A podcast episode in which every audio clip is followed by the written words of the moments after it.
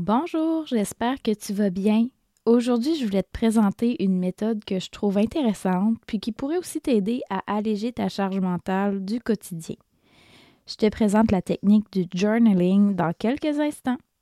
Je m'appelle Roxane, je suis psychoéducatrice et je me spécialise dans l'accompagnement des proches aimants de personnes vivant avec des troubles neurocognitifs. Une des choses qui me tient énormément à cœur, c'est ton bien-être. C'est pour cette raison que je veux t'outiller dans ton rôle pour préserver ta santé, mais aussi éviter ton épuisement. Sache que dans le podcast, j'utilise le terme proche aimant plutôt que proche aidant parce que souvent l'aide que tu apportes est un acte d'amour.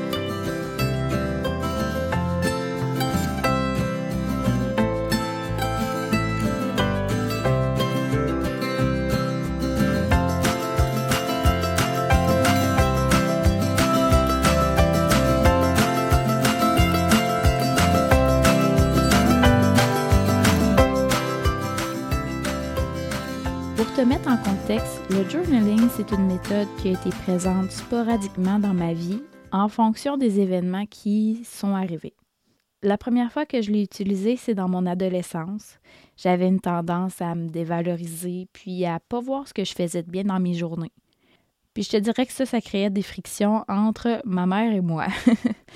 c'est pour ça qu'elle m'a proposé de faire la rédaction de mes réussites de ma journée pour que je puisse comprendre ce que j'étais capable d'accomplir, puis aussi pour que je sois fière de moi le plus possible à chaque jour.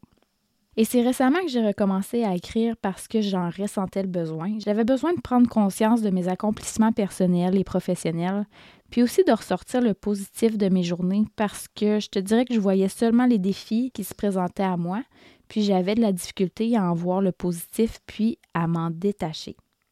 Puis comme j'étais sur une liste d'attente pour un suivi psychosocial, ben, j'ai tenté de trouver des solutions par moi-même. Parce que oui, c'est pas parce que je suis psychoéducatrice que j'ai pas besoin de support moral. Donc, j'ai regardé un peu ce qui se fait et les types d'approches pour rédiger, les types de modèles qui étaient déjà existants, les types de questions qui peuvent amener une réflexion. Puis c'est en fouillant sur les sites Internet que j'ai trouvé des idées à ce sujet. Pourquoi te présenter la méthode du journaling? En fait, c'est vraiment pour t'offrir une variété d'outils dans ton coffre à outils pour que tu puisses faire un choix dans ce que je te propose, puis aussi de voir ce qui se rattache plus à toi. Je trouvais aussi que ça faisait suite à l'entrevue avec Émilie Vien de la planificatrice qui parlait du brain dump dans le podcast numéro 19. Un moyen qui peut aider à diminuer ta charge mentale du moment, qui peut aussi t'amener à sortir de ta tête pour avoir une vision plus globale de ce que tu as à faire, de ce que tu vis, que ce soit relié à ta vie personnelle, à ton rôle de prochainement, dans ta vie professionnelle ou dans tout autre rôle que tu as à jouer dans ta vie. Je te présente aussi le journaling parce que je trouve que c'est un moyen qui est peu coûteux, puis qui peut se faire rapidement. Parce que dans le fond, tu as besoin d'un papier, d'un crayon, puis d'environ 15 minutes par jour pour pouvoir le faire. Puis là, je te dis à chaque jour, mais ça peut être une fois par semaine, deux fois par semaine. Ça va être vraiment d'y aller à ton rythme selon ce qui te convient. C'est quoi le journaling? En fait, tu peux penser à un genre de journal intime ou une écriture qui est réflexive. Il y a plusieurs façons de faire. Par exemple, justement, le journal intime, que ça, c'est plus une méthode traditionnelle. Donc, tu tiens un journal, tu exprimes tes pensées, tes émotions, tes rêves, tes peurs, tes espoirs ou tout autre sujet que tu veux y aborder. Il n'y a pas vraiment de structure prédéterminée. Le journal de gratitude, c'est quand tu écris à chaque jour des choses pour lesquelles tu es reconnaissant, des choses de ta journée, de ta vie, que ce soit le lever du soleil le matin, d'avoir pu prendre ton café assis sans te faire déranger, d'avoir été au restaurant en bonne compagnie ou tout autre événement dans ta journée. Il y a le journal thérapeutique qui, lui, c'est pour t'aider à explorer tes pensées, tes émotions, à mieux comprendre ce qui se passe à l'intérieur de toi. Il est souvent utilisé pour traiter des problèmes de santé mentale comme la dépression, l'anxiété, les troubles de stress post-traumatique. Il y a aussi le journal créatif, que ça, c'est un espace vraiment utilisé pour la créativité. Donc, un, cahier où est-ce que tu fais des dessins, des collages, que tu vas vraiment aller stimuler ton imagination par la création. Donc, il y a plusieurs méthodes, mais c'est celle-là que je trouvais qui était plus pertinente pour ton rôle de prochainement. Pour ma part, j'aime faire un mélange de tout, mais en ayant une certaine structure. Parce que personnellement, j'ai besoin d'une structure pour pas aller n'importe où quand j'écris, puis pas me perdre dans mes pensées. Donc, ce que j'ai fait, c'est que en fouillant sur Internet, puis en fouillant dans ce que j'avais dans ma boîte à outils, j'ai choisi le planificateur quotidien de la planificatrice pour commencer mon journal. Puis ça, ça m'a permis d'avoir une base. Une fois la base instaurée, bien là, j'ajuste mon journal en fonction de ce que j'ai de besoin. Donc, j'ai ma première partie où est-ce que j'ai un suivi de mes états d'âme, comment que je me sens, les priorités de ma journée, des choses qui vont être récurrentes, qui vont me permettre d'avoir justement un suivi dans mes journées, puis que ça va être facile d'aller rechercher les informations si jamais j'ai besoin. Dans la deuxième partie, je me laisse vraiment une plus grande liberté. Donc, une fois que j'ai complété les premières questions, Là, si j'ai envie de faire du dessin, ben c'est vers ça que je vais aller. Si j'ai plus le sentiment que j'ai besoin de rédiger des choses, écrire des textes longs ou faire du collage, ben je vais me laisser guider par mon énergie du moment. Puis ça, c'est ma méthode à moi. Ça ne veut pas dire que c'est ça qui va te convenir. Ça va être vraiment, si c'est quelque chose qui t'intéresse, de faire des essais puis de voir ce qui te plaît, ce qui te rejoint, ce qui te fait du bien. Maintenant, c'est quoi les impacts du journaling? Il y en a plusieurs. Dans un premier temps, probablement que ça va te faire vivre certaines émotions si tu es dans un trop plein. Euh, de l'écrire, souvent, ça fait remonter des choses. Donc, peut-être d'y aller plus doucement dans les premiers temps, à moins que tu sois prêt à accueillir la vague. Ou, si jamais tu vois que ça fait monter des choses puis que tu n'es plus en mesure de le gérer, ben là, d'aller chercher du soutien extérieur, que ce soit en appelant un organisme communautaire comme la Société d'Alzheimer ou l'appui des proches aidants, ou même d'appeler Info Social. Donc, juste de te prévoir un plan B si jamais ça se produit. Il y a quand même plusieurs bénéfices, par contre, à tout ça.